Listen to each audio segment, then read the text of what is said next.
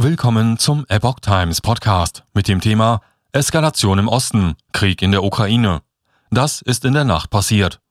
Ein Artikel von Epoch Times vom 3. März 2022. Eine Woche nach der Invasion in die Ukraine verstärkt Russland die Luftangriffe.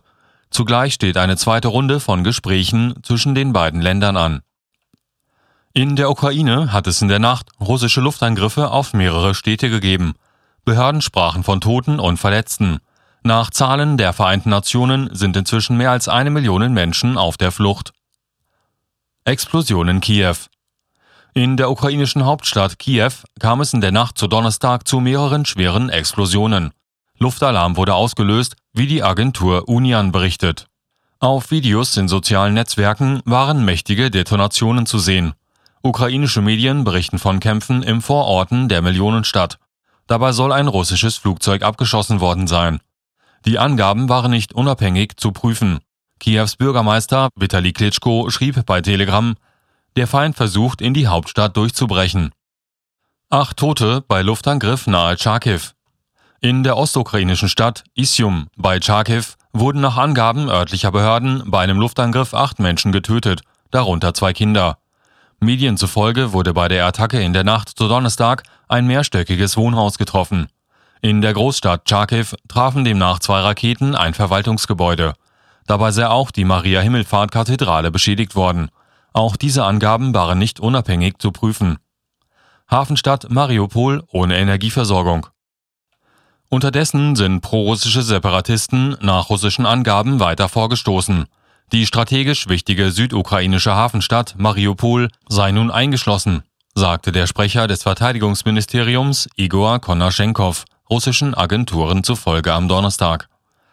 Der Bevölkerung war am Vortag ein Abzug nach Osten, also in Richtung der Separatistengebiete, angeboten worden. Mariupol am Asowschen Meer hat 450.000 Einwohner.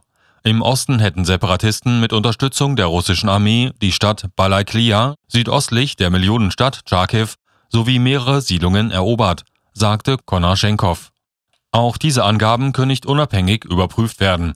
Zuvor hatten die örtlichen Behörden mitgeteilt, dass die Stadt nach Luftangriffen ohne Wasser, Heizung und Strom ist. Die Stadtwerke wollen versuchen, die kritische Infrastruktur wiederherzustellen, sagte Bürgermeister Vadim Bojetschenko der Agentur Union zufolge. Luftangriff auch nördlich von Schütomir.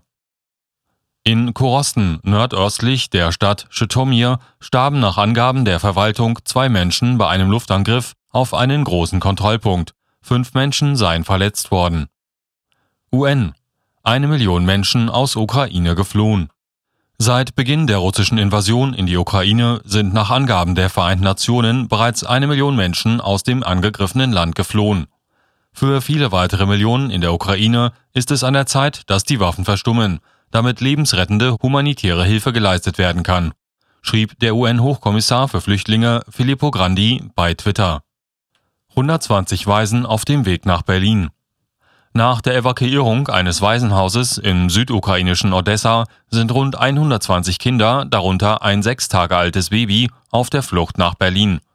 Die Waisen hätten sich zusammen mit einem Dutzend Betreuern in fünf Bussen auf den Weg gemacht, sagte der Chefrabbiner von Odessa und der südukrainische Abraham Wolf.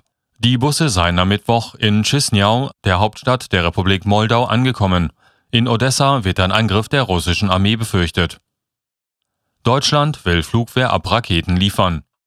Deutschland will an die Ukraine 2700 Flugwehrabraketen vom Typ Strela aus einstigen Beständen der Nationalen Volksarmee der DDR liefern, wie die deutsche Presseagentur aus Kreisen des Bundeswirtschaftsministeriums erfuhr. Am Samstag entschied die Bundesregierung, bereits 1000 Panzerabwehrwaffen sowie 500 Bodenluftraketen vom Typ Stinger aus Bundeswehrbeständen zu liefern. Zelensky. Besetzer werden keinen Frieden haben. Der ukrainische Präsident Volodymyr Zelensky gibt sich weiter kämpferisch. Sie werden hier keinen Frieden haben, sie werden hier kein Essen haben, sie werden hier keine ruhige Minute haben, sagte er in einer Videobotschaft. Besetzer würden von den Ukrainern nur eines bekommen. Eine solch heftige Gegenwehr, dass sie sich für immer daran erinnern, dass wir das unsere nicht hergeben, so Zelensky. Er sprach von fast 9000 getöteten Russen. Täglich würden russische Soldaten gefangen genommen. Die Angaben waren nicht unabhängig zu prüfen. Zum zweiten Mal seit Krisenbeginn wollen Unterhändler Russlands und der Ukraine zu offiziellen Gesprächen über eine Waffenruhe zusammenkommen. Der Leiter der russischen Delegation, Wladimir Medinsky, sagte nach einer Meldung der Agentur Interfax, die Ukrainer befänden sich auf der Anreise. Als Ort der Gespräche hätten sich die beiden Seiten auf die Region Brest im Westen von Belarus geeinigt